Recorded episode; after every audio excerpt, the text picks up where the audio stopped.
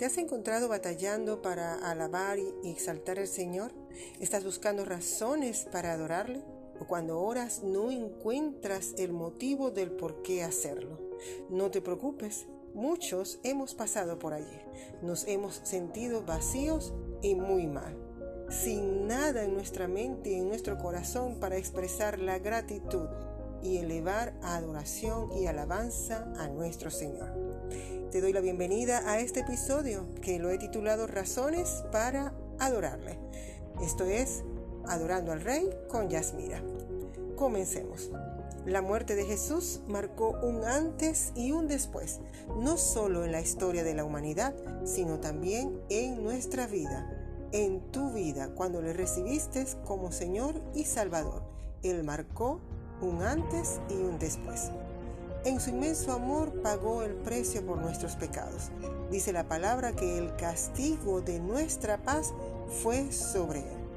Ese pago fue completo, perfecto, rotundo y eterno. Por lo tanto, no hay nada que podamos hacer.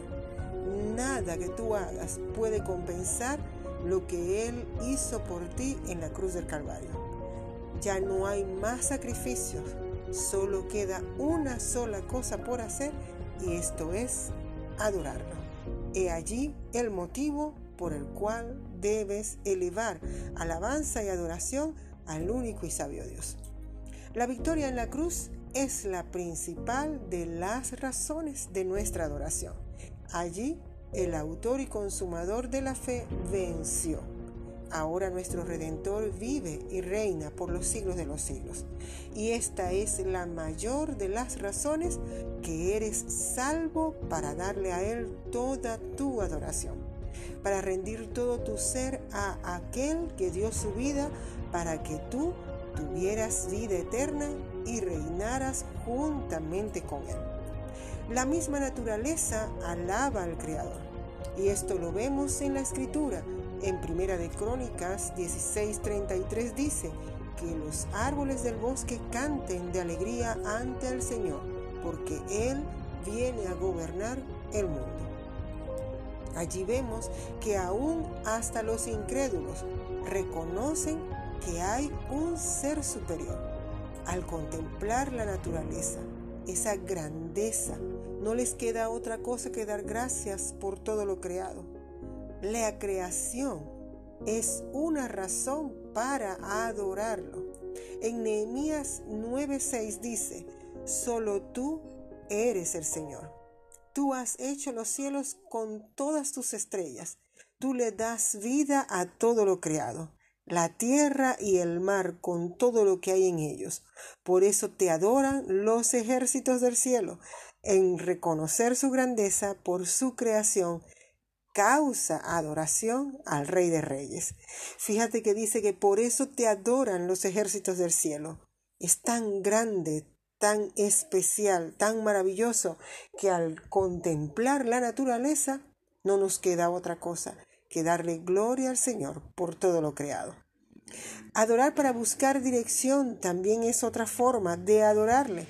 En el Salmo 5 del 7 al 8 nos dice, mas yo, por la abundancia de tu misericordia, entraré en tu casa.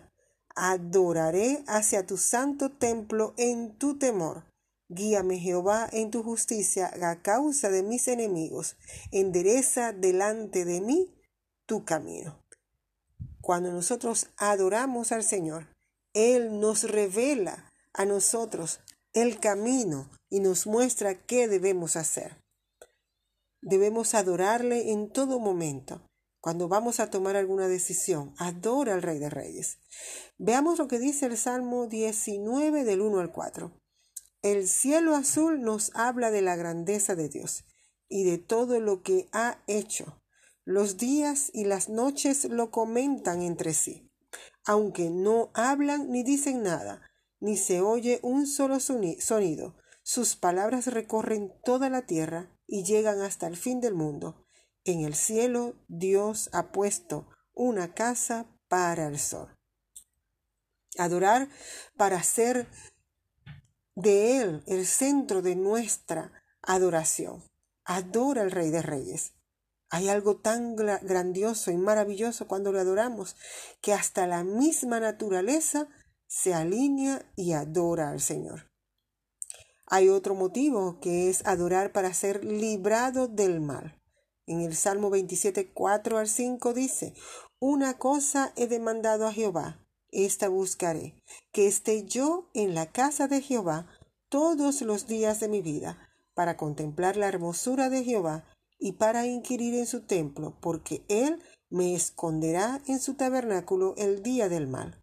Me ocultará en lo reservado de su morada, sobre una roca me pondrá en alto. Adorar al Señor Jesús es una gota muy pequeña ante el mar de su misericordia. Es tanto lo que Él ha hecho y lo que Él continuará haciendo a tu favor si sigues adorando al Señor.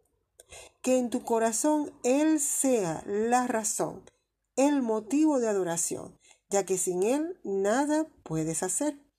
En Colosenses 1 del 17 al 21 dice, Él es la imagen del mismo Dios invisible, el primogénito de toda la creación, porque en Él fueron creadas todas las cosas, las que hay en los cielos y las que hay en la tierra visibles e invisibles, sean tronos, sean dominios, sean principados, sean potestades.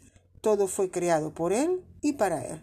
Y Él es antes de todas las cosas, y todas las cosas en Él subsisten.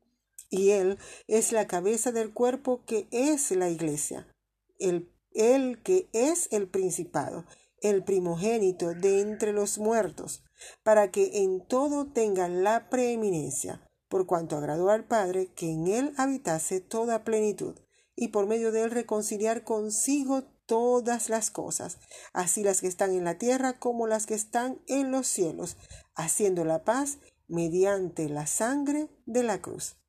¿Qué más puedes buscar? ¿Qué razón tienes que tener para no adorar al Rey de Reyes? Él ya dio todo por ti. Lo único que puedes hacer es agradecer. En agradecimiento, adóralo. Entrega tu vida y tu corazón. Te aseguro, no te arrepentirás. Aleluya, Él ya lo hizo todo. No tengas miedo de adorar a Dios demasiado. El peligro está en adorarlo muy poco. Finalmente recuerda que hoy tienes un día lleno de vida donde puedes decidir dar la gloria y la honra al único y sabio Dios. Si esta palabra ha edificado tu vida, por favor compártela y sé ese faro que ilumine a otras vidas a ir a los pies de nuestro Señor Jesucristo. Recuerda comentar, compartir, pero sobre todo a adorar. Adora al Rey de Reyes con todas tus fuerzas y con todo tu corazón y verás cómo se abren las ventanas del reino de los cielos y derrama bendición hasta que sobreabunde. Este contenido también lo puedes encontrar en el blog Adorando al Rey y en YouTube Adorando al Rey con Yasmira. Me gustaría saber de ti en cómo el Señor ha bendecido tu vida. Estamos presentes en todas las redes sociales, en Instagram, Facebook y Twitter. Hasta la próxima entrega. Con amor, Yasmira.